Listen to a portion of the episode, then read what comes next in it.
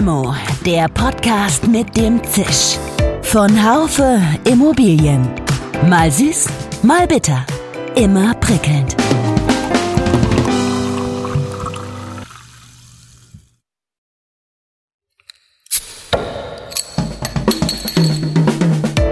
Limo, der Podcast mit dem Zisch. Von Haufe Immobilien. Mal süß, mal bitter. Immer prickelnd. Hallo liebe Limo-Fans. Heute haben wir es gleich mit zwei Schwergewichtsthemen zu tun. Das eine heißt Bilanz und das andere immaterielle Werte. Es geht kurz gesagt darum, dass in einer Unternehmensbilanz immer nur verschiedene harte Faktoren enthalten sind, zumindest im Hauptteil der Bilanz.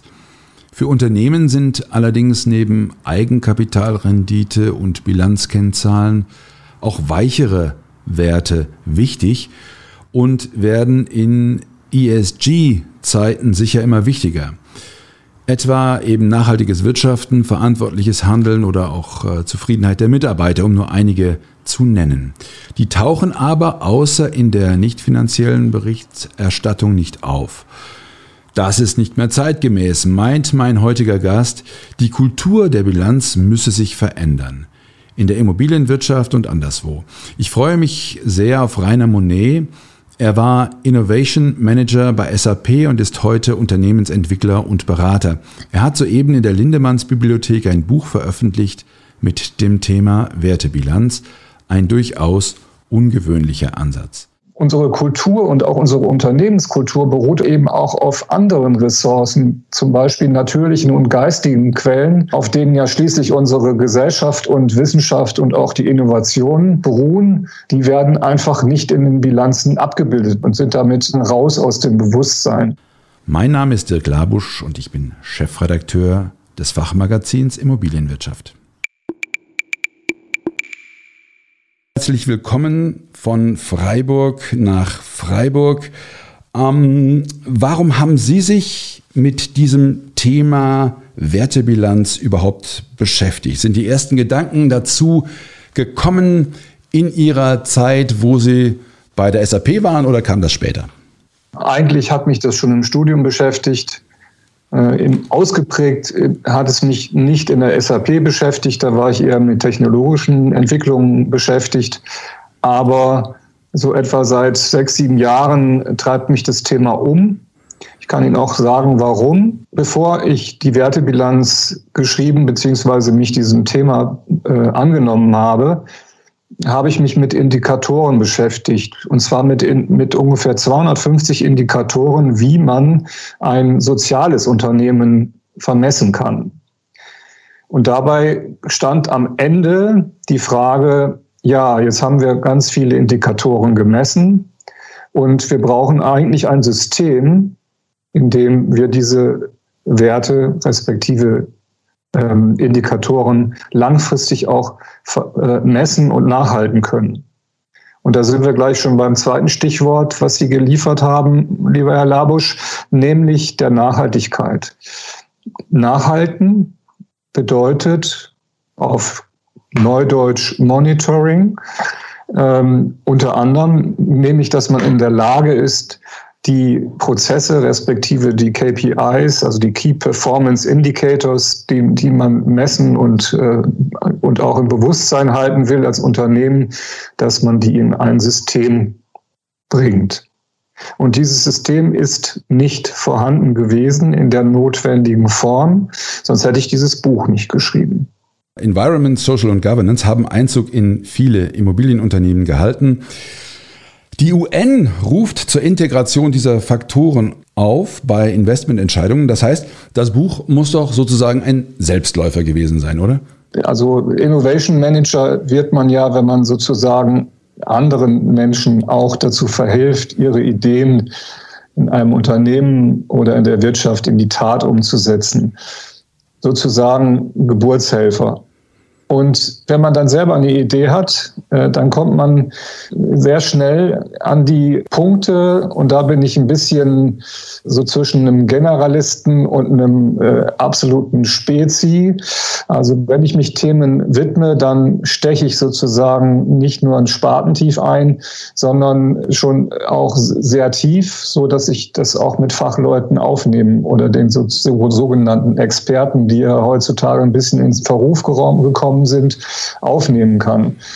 Und das habe ich eben auch mit diesem Fachbuch äh, äh, gemacht äh, und die Frage bewegt, reichen denn diese ESG und, und äh, UN-Ziele aus, indem man in Anführungsstrichen sie beschreibt in einem Anhang in, in der Bilanz, äh, nette Bilder, nette Worte. Äh, ich karikatiere das ein bisschen, äh, um es für Sie auch klarer zu machen.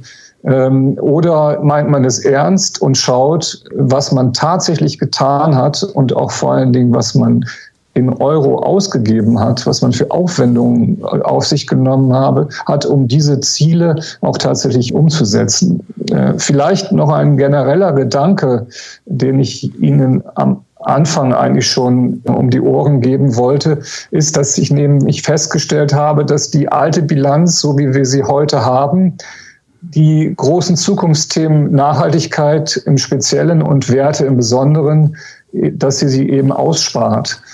Und ähm, unsere Kultur und auch unsere Unternehmenskultur beruht aber eben auch auf anderen Ressourcen, zum Beispiel natürlichen und geistigen Quellen, auf denen ja schließlich unsere Gesellschaft und Wissenschaft und auch die Innovationen ähm, äh, beruhen äh, und auf, auf deren Grundlage wir das auch weiterentwickeln und wir uns weiterentwickeln, die werden einfach nicht in den Bilanzen abgebildet und sind damit äh, sozusagen raus aus dem Bewusstsein. Was ist denn mit unseren Fähigkeiten der Mitarbeiter? Sind die in irgendeiner Form in der Bilanz nachhaltig in Anführungsstrichen äh, und langfristig erkennlich gebucht und nachvollziehbar. Also jeder Personalverantwortliche und jeder Chef weiß sofort, was ich meine.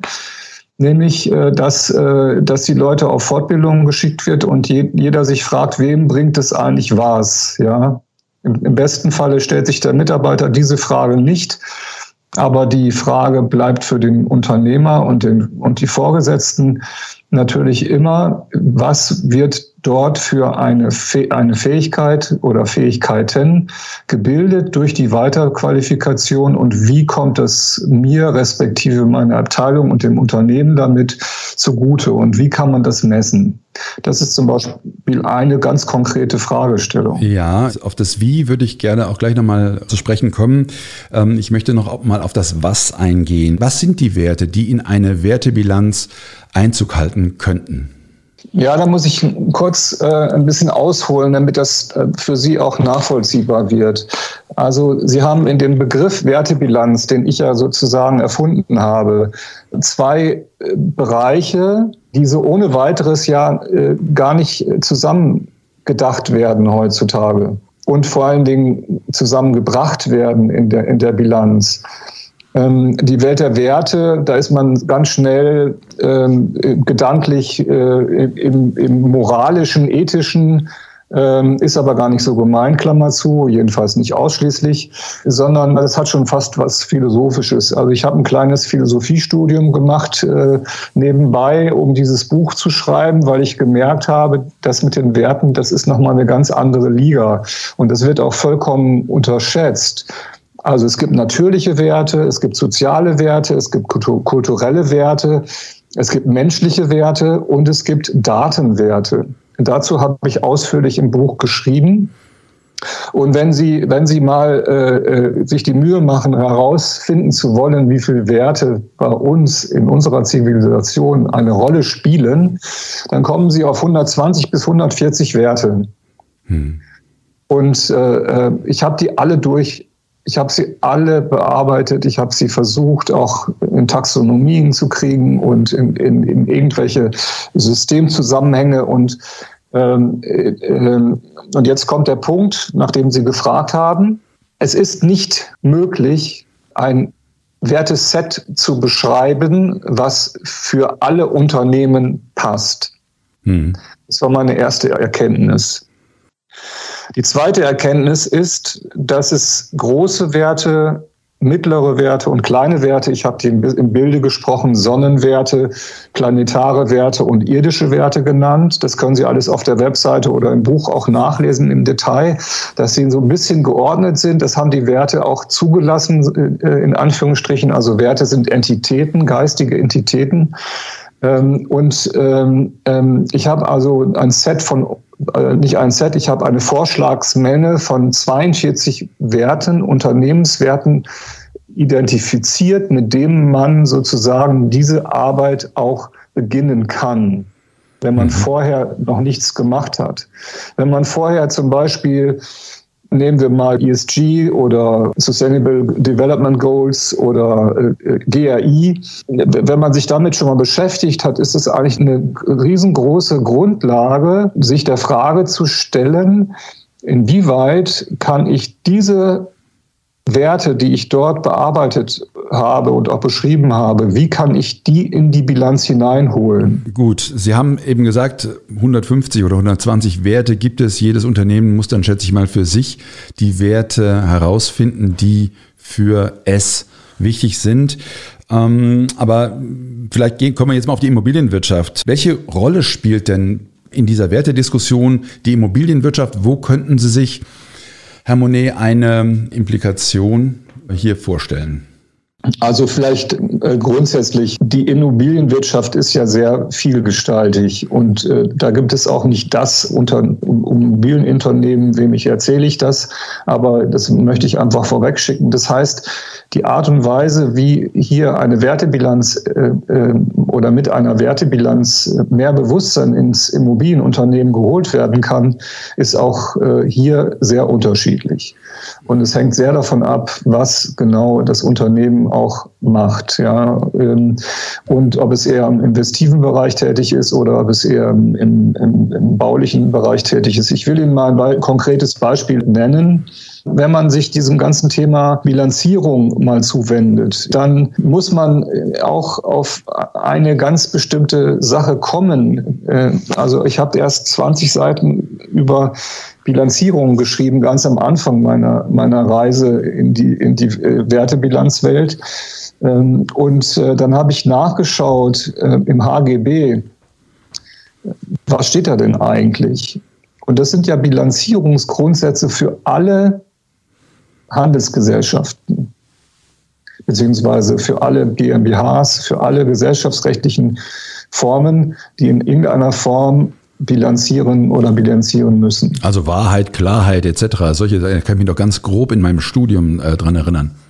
Genau, und es war wirklich, äh, äh ich habe gedacht, äh, ich, ich müsse erst jetzt mal dafür kämpfen, dass die Wertebilanz überhaupt ein rechtliches Fundament bekommt. Und die Urväter des HGBs äh, haben, da, waren da sehr weitsichtig. Die haben nämlich geschrieben, äh, wirklichkeitsgetreu, wahrheitsgemäß, vollständig und richtig.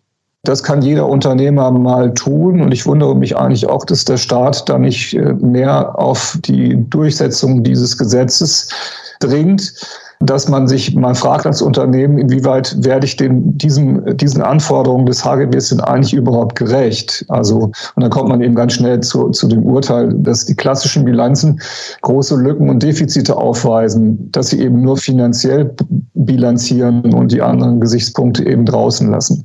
So, jetzt kommt das konkrete Beispiel. Um das zu verstehen zu können, muss ich den Begriff Ressourcen kurz einläuten.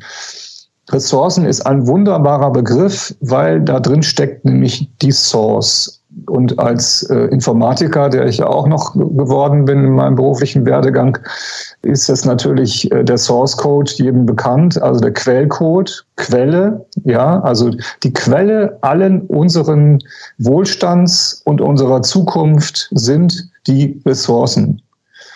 Und ähm, jeder, der ein bisschen Bilanzkenntnisse äh, hat, der weiß, dass wir ähm, in, in, in der Bilanz in den Aktiva zum Beispiel die Gebäude haben. Und da an der Stelle möchte ich mal anschließen. Was fehlt da? Auch für die Immobilienwirtschaft. Da fehlt das Bewusstsein und die Kenntnis und die Datenwerte äh, für die Rohstoffe. Wie kann ich mir das vorstellen? Also, wir haben ja ein Zeitraumwerkzeug in der Bilanz, das ist die Gewinn- und Verlustrechnung. Da schreiben wir im Prinzip nur rein, was wir ausgegeben und was wir eingenommen haben. Und dann saldieren wir das. Und dabei kommt dann entweder ein, ein, ein positives oder negatives Ergebnis heraus. Und das schreiben wir dann in die Bilanz auf die Passivseite. Und auf der Aktivseite stehen eben die Anlagen. So. Und ich habe festgestellt, und das finde ich einen ziemlich heftigen Punkt, dass die Ressourcen in unseren Bilanzierungen überhaupt nicht auftauchen. Und warum? Weil erstens keiner wirklich Verantwortung dafür übernimmt und zweitens, weil sie am falschen Ort gebucht werden. Sie werden nämlich als Ausgaben gebucht. Sie sind eben nicht in der Bilanz, sondern sie sind in der Gewinn- und Verlustrechnung. Und da gibt es einen Posten, der heißt Rohstoffe, Hilfsmaterialien und so weiter. Und das ist ein Ausgabeposten da müssen Sie mal als Unternehmer sich hinterfragen, was für eine Haltung das entspricht. Das entspricht einer Haltung, die wir vor ungefähr 150, 200 Jahren geboren haben, dass uns sozusagen die Welt gehört und dass wir auch unendlich viele Ressourcen zur Verfügung haben. Diese, dieser Traum ist geplatzt 30.000 Wissenschaftler auf der ganzen Welt, vielleicht auch mehr, sind täglich damit beschäftigt zu messen, wie wir und was wir mit unseren Ressourcen tun und vor allen Dingen, welche Folgen das hat. Dass sie sich das einfach klar machen, was, was für einen Ressourcenbegriff wir haben, in der Bilanz verwenden und damit umgehen und wie es eigentlich in Zukunft sein muss. Nämlich, dass es ein aktiver wird. Hm. Jetzt muss man verstehen, was, was aktiver bedeutet. Also aktiver bedeutet Vermögen. Ja. Also das ist, das sind Gebäude, das sind Maschinen, das sind auch Software ähm, und das ist natürlich auch das Umlaufvermögen. Aber ich spreche jetzt hier von dem Anlagevermögen. Und für mein Dafürhalten gehören eben die Rohstoffe oder auch die Baustoffe nicht mehr als Sammelposten Gebäude, sondern als Einzelposten aktiviert. Und dann passiert nämlich Folgendes. Dann entstehen Datenwerte, also auch werthaltige Werte und auch, die sind auch Euros wert. Ähm, ähm, dann haben Sie in der Bilanz einzelne Posten, die Sie natürlich zum Gebäude zusammenführen können, aber Sie wissen, wo diese Rohstoffe sind, wo die mhm. verblieben sind. Und sie können auch die Renovierung respektive die Renaturierung, würde man jetzt in der Landwirtschaft sagen, äh, und den Abrieb äh, und die Abnutzung und den Verschleiß und die Abschreibung, die können sie dagegen rechnen. Dann hat der Unternehmer die Verantwortung und die Möglichkeit zu sehen, was mit seinen Ressourcen, die er verwendet hat, tatsächlich passiert. Und das ist eine gigantisch neue Betrachtungsweise der Bilanz, der Bilanz und der Bilanzierung. Und ich würde mir sehr wünschen, weil das ist Gold wert, wirklich Gold wert, was Sie dann an Wissen über, stellen Sie sich vor, in 50 Jahren weiß doch kein Mensch mehr, wie viel Steine ähm, respektive wie viel Kupferrohre verbaut worden sind und wo die genau sind. Das weiß doch keiner mehr. Wie ist es aber denn mit ähm, Zufriedenheit, äh, mit äh, Resilienz eines Unternehmens oder Allgemeinwohlaktivitäten? Wie kann man sowas in eine Bilanz bringen? Wie kann man das mit Zahlen hinterlegen? Das ist eigentlich sehr einfach. In der ersten Phase muss man überhaupt mal feststellen, welchen, welche Werte man denn messen will. In der zweiten Stufe kann man mit den Einnahmen, mit den Ausgaben, die man dafür verwendet, respektive äh, erzielt. Ähm, die kann man in die Gewinn- und Verlustrechnung schreiben. Und wenn das langfristigen Erfolg hat, dann kann man auch Teile der Einnahmen ins Anlagevermögen schreiben, weil das sind Werte, die lang, lang, langfristiges äh, Potenzial in sich bringen. Also ich, ich, ich mag nicht so, so, so, so Buzzwords wie Potenzialerkennung und so weiter und so fort, wenn man nicht genau sagt, was man eigentlich damit meint. Aber um Ihnen das einfacher zu machen, um das zu verstehen, möchte ich das Wort Potenzial schon auch hier reinbringen, weil Sie durch dieses Verfahren ein Messwerkzeug bekommen, wie man in der Bilanz das, was man tatsächlich tut, um eben ganz bestimmte Dinge zu fördern, die das Allgemeinwohl betreffen oder die Mitarbeiter betreffen, äh, wie man das klarer und transparenter und differenzierter in der Bilanz zum Ausdruck bringt. Ich will Ihnen noch ein anderes Beispiel nennen, dass Sie äh, das gut verstehen. Also in Gewinn- und Verlustrechnung steht ein riesengroßer Posten, zwei Millionen Euro im Jahr an Gehalt oder Gehältern und Löhnen und so weiter. Was ist das für eine indifferente Buchhaltung? Und was für einen Begriff haben Sie eigentlich von, dem, von der Arbeit und von den Fähigkeiten und von dem Wissen und den Fertigkeiten Ihrer Mitarbeiter, dass Sie das als Ausgabe, als Sammelposten Gehälter verbuchen?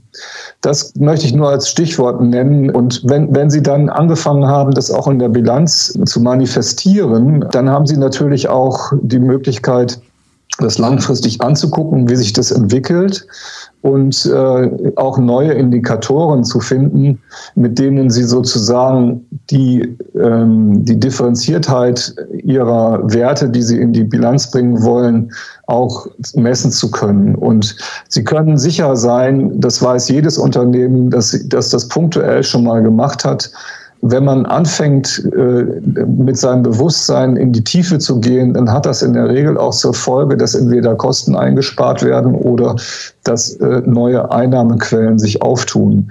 Und das ist auch etwas, was eigentlich jeden Unternehmer sofort begeistert und interessiert, äh, weil, weil er ja schließlich ähm, auch in Sachen Effizienz, das kann man ja auch messen, ne? also mhm. ist auch ein super Wert, ist ein irdischer Wert oder Resilienz zum Beispiel.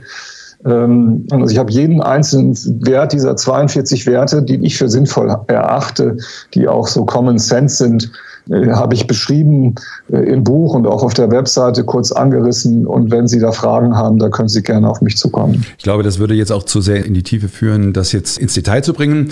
Äh, interessant ist, und das können wir, glaube ich, mitnehmen, dass Sie eine Methode entwickelt haben, mit der immaterielle Güter tatsächlich auch in Zahlen umgewandelt werden, werden können. Was mich jetzt noch interessieren würde, so ziemlich am Schluss, wäre die Frage, ein Unternehmen kann ja nun nicht einfach seine Bilanz verändern. Es muss ja eine Vergleichbarkeit der Bilanzen da sein. Sie nehmen es mir bitte nicht krumm. Ich bin zwar Jurist, aber ich glaube, beim, beim Thema Bilanzen, da habe ich gefehlt. Mir geht es jetzt einfach darum, wie kann ein Unternehmen, das sich sagt, mich interessiert das, was der Monet sagt. Ich würde versuchen, hier meine äh, Bilanzen ähm, zu verändern. Kann es das so einfach tun? Äh, was ist da nötig? Muss ich erst das HGB ändern, bis man ihre äh, Dinge umsetzen kann. Bilanzen brauchen ja eine Vergleichbarkeit. Das Schöne an dem HGB ist, dass es, dass es eben die äh, Wertebilanz äh, sozusagen als große Bilanz auch zulässt. Sie können äh, sozusagen modular beginnen äh, mit einigen oder an einem, einem Bereich, also Nachhaltigkeit zum Beispiel oder eben Wissenfähigkeiten, dass Sie das äh, in Anführungsstrichen üben. Das hat ja nicht zu, zur Folge, dass sozusagen die Ergebnisse der Bilanz äh, anders sind sondern sie haben dann, wenn es gut läuft, ein größeres Eigenkapital und ein größeres Vermögen. Und moderne ERP-Systeme sind durchaus in der Lage, ähm, äh, Finanzbilanzen respektive Finanzamtsbilanzen rauszulassen und können auch äh, werthaltigere beziehungsweise größer umfängliche und, und differenzierte ähm, Bilanzen zum Ausdruck bringen. Sie haben ein, wirklich ein Plädoyer für Ihre Wertebilanz gehalten und ich glaube, das ist ein Thema, was man nicht so ohne weiteres direkt verstehen muss. Die äh, Bilanzprofis werden jetzt sich die eine oder andere Frage stellen. Und die Fragen werden dann beantwortet in, äh, in Ihrem Buch. Es ist einfach ein Thema, von dem ich sagen muss, das scheint einen gewissen Zeitgeist äh, zu treffen. Ich wünsche Ihnen viel Glück. Tschüss, Herr Monet. Auf Wiedersehen. Laut dem Handelsgesetzbuch muss eine Bilanz richtig, wahrheitsgemäß und vollständig sein. Und dass eine Bilanz ohne die weicheren Werte, von denen wir gerade gesprochen haben, tatsächlich vollständig ist, das wird man kritisch sehen können. Vielleicht trägt der Denkansatz von Rainer Monet dazu bei, die Bilanzkultur zu verändern, Dazu bedarf es aber sicher noch mehr Zeit. Der Ansatz könnte Themen wie Nachhaltigkeit, Gemeinwohl etc. einen Schub verleihen und ich finde, er passt in die Zeit. Bleiben Sie uns gewogen, liebe Zuhörerinnen und Zuhörer. Limo gibt es immer montags ab 8 Uhr in den bekannten Podcast-Kanälen Spotify und Co. alles Gute und bis zum nächsten Mal. Schön, dass Sie dabei waren. Bis zur nächsten Folge von Limo, dem Podcast mit dem Zisch von Haufe Immobilien. Um keine Folge zu verpassen, abonnieren Sie doch einfach den Podcast in Ihrer Podcast-App. Schön, dass Sie dabei waren. Bis zur nächsten Folge von Limo, dem Podcast mit dem Zisch von Haufe Immobilien. Um keine Folge zu verpassen, abonnieren Sie doch einfach den Podcast in Ihrer Podcast-App.